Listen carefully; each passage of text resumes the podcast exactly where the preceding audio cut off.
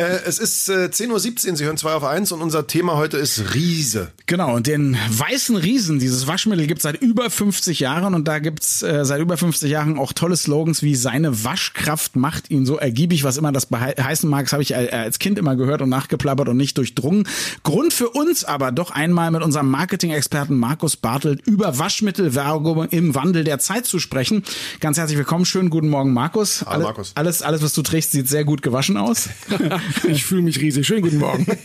Du, also ich erinnere mich dunkel an eine Almwiese mit 500 Kilometer langer Wäscheleine mit lauter weißen Bettlaken, T-Shirts und Hemden darauf. Das ist so das Werbemärchen, was sich bei mir eingebrannt hat. Und alles mit nur einer Packung weißer Riese. Ja, mit einer Trommel müssen wir dazu noch ah, ja, sagen, genau. weil wir haben ja damals noch diese genau. großen Mengen gehabt. Äh, deswegen auch der weiße Riese mit der riesen Waschkraft und diesen 10 Kilo Trommeln, die es damals gab.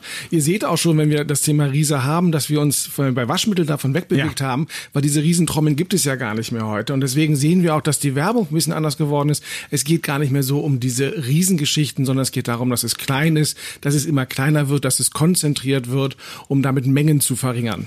Aber Wann? trotzdem geht es noch um eine, Entschuldige, um eine Riesenmenge an gewaschenen Gegenständen. Also ich erinnere mich zum Beispiel an so Spülmittelwerbung, wo die so Türme von, von irgendwelchen Tellern zeigen. Ja, der weiße Riese wirbt auch nach wie vor im Hintergrund immer mit dieser ähm, riesigen Wäscheleine, die sie dort haben, weil das sind Bilder, die wir alle ähm, in unserem Alter im Kopf haben, die wir weiter transportiert haben und sie wären dämlich daran, wenn sie das jetzt weglassen weglassen würden, sondern das ist etwas, was sie ganz einfach abrufen können. Aber die Größen selber sind kleiner geworden. Sie wären dämlich, wenn Sie die Leute darauf aufmerksam machen würden, dass die meisten heute einen Trockner besitzen. Aber äh, ich, was ich mich gefragt habe, ist, Waschmittelwerbung früher war ja zumindest immer mit so Figuren äh, verbunden. Also äh, den Meister Propper gibt es zum Beispiel und äh, wie ist die Ariel-Frau? Clementine. Clementine. Clementine, genau. Und ich habe jetzt gedacht, gab es beim Weißen Riesen auch mal einen echten Riesen, also irgendwie so eine Figur oder oh, ist ja. das ja? Also es gab ähm, 1966 ist er geboren, 1968 gab es die erste Fernsehwerbung und da Geboren. ist er tatsächlich als als kleiner, also als Verpackung mit einem, einem Kopf und einer Krone drauf und Arm und Bein ist er angesprungen gekommen, weil die beiden Hausfrauen, die sagte, ich wette mit dir, dass man das alles besser machen kann und dann kam ja. der weiße Riese, hat das mit seiner Riesenwaschkraft gelöst.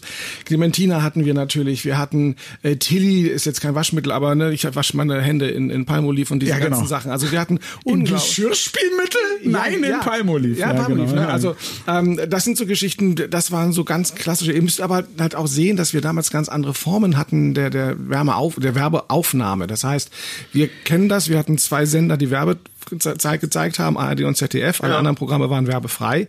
Dort gab es nur sehr kurze Werbefenster auf dem frühen Abend bis äh, zur Tagesschau oder bis ähm, ähm, nach heute. Und die Plätze waren sehr hart umkämpft und sie waren auch sehr, sehr teuer. Das heißt, wer da rein wollte, musste sie nutzen. Und da war es wichtig, solche Ankerfiguren zu haben, die man immer wieder schnell abrufen konnte. Und trotzdem war es ja damals irgendwie sexistisch as fuck. Es wurden ja nur die Hausfrauen angesprochen. Kein Wasch Waschmittelwerber würde auch nur annähernd auf die Idee kommen, einen Kerl anzusprechen. Sind wir wenigstens da in der heutigen Gesellschaft ein Stückchen weitergekommen, Markus? Nicht wesentlich. Ähm, ich habe mir mal jetzt im Vorfeld der Sendung äh, mich mal ein bisschen durchgeklickt und recherchiert. Es gibt ganz wenige Spots, wo tatsächlich Männer vorkommen. Entweder sind das Volltrottel, die so aus Verlegenheit heraus helfen und da hilft dann Meister Propper oder ähnliches, äh, da irgendwie eine gute Performance hinzulegen. Es gibt diesen Sillet Bang Werbespot, an den sich vielleicht der ein oder andere erinnern kann, mit diesem Typen, der nach Feierabend noch die ganze Werkstatt schruppen muss zu den Sounds von, von Footloose. Ähm, das ist dann mal ein Mann, der dort auftaucht. Und ansonsten ist der neue Mann in erster Linie ein neuer Vater. Das heißt, Pampers hat ihn erkannt, aber da auch da entsteht so der Eindruck, nach dem, mit dem Windelwechseln hört es schon auf, dann ist Feierabend, weil zu mehr ist er nicht zu gebrauchen. Jetzt wollen wir ja nicht nur in die Vergangenheit schauen und nicht nur in die Gegenwart, sondern auch in die Zukunft. Also du kennst dich ja besser aus als die Menschen, die diese ewig äh, gleiche Waschmittelwerbung reproduzieren. Was würdest du sagen? Wie sieht in 10 oder 20 Jahren Waschmittelwerbung aus?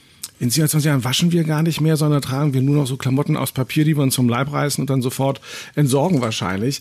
Ähm, wir, wir werden, es wird noch kleiner sein, es wird noch feiner sein. Wir werden natürlich über die Nanotechnologie wahrscheinlich stärker sprechen müssen.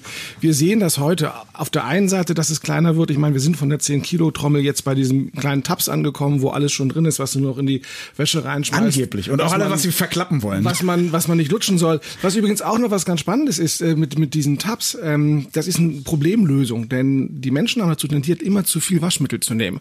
Also auch bei diesen Flüssigwaschmitteln, bei den Konzentraten haben die Leute im Schnitt ein Fünftel mehr reingemacht, weil niemand hat sich die Dosierung durchgelesen, sondern jeder hat so aus Oder Gefühl ihr vertraut. Ein Ja. Becherchen pro Ja, Hose. geht noch, ne? Und äh, auch damit haben wir jetzt unglaublich viel verschwendet und die Umwelt auch belastet. Das heißt, da geht es vielleicht hin, dass wir immer weniger haben. Großes Problem sind nach wie vor, dass ähm, viele von den Enzymen äh, gentechnisch hergestellt worden sind. Also wir, wir wissen teilweise gar nicht, was wir da eigentlich reinschütten. Ich glaube, das Bewusstsein wird wachsen und wir sehen auch, wir haben immer mehr sensitive Waschmittel. Leute reagieren verstärkt auf diese ähm, Chemikalien mit Allergien auf der Haut oder auf den Atemwegen. Ich glaube, diese Probleme werden sie auch lösen in der nächsten Zeit. Sagt Marketing-Experte Markus Bartelt, mit dem wir über den weißen Riesen sprachen und über die. Bitte was? Ja, nee, nee, ist gut. Was, was denn? Du Alles guckst, äh, du guckst, guckst du, als hättest du in eine Zitrone gebissen. Nein, nein, nein, ich war kurz verwundert. Warum? Weil ich dir gerade signalisierte, ich würde dann die Abmoderation übernehmen wollen. Ach so, das habe ich. Ah, ah, ich, ich, hab, ich Deswegen habe. war ich kurz. Pass auf, Sven, bitte Ja. moderiere doch ab. Ich hatte verstanden, ich soll das machen. Ähm, Markus Bartel war das, mit dem sprachen wir über den weißen Riesen und andere Waschmittelwerbung in Vergangenheit, Gegenwart und vielleicht auch Zukunft. Ich rede schnell, weil gleich ist hier das Intro zu Ende des Songs. Das ist übrigens Michael Meyer und Miss Also, Kitten. ich hätte es auch nicht besser sagen können übrigens. Und vergesst nicht, dass wir die ganzen Beispiele auf dem Blog haben, der da marketing.de heißt. Ja, siehst du? Die zwei moderieren ab. Keiner sagt den Blog. Ja, super. Gott sei Dank bin ich ja noch Kriegt man keine guten Moderatoren mehr? Danke, Markus. Schönen Sonntag.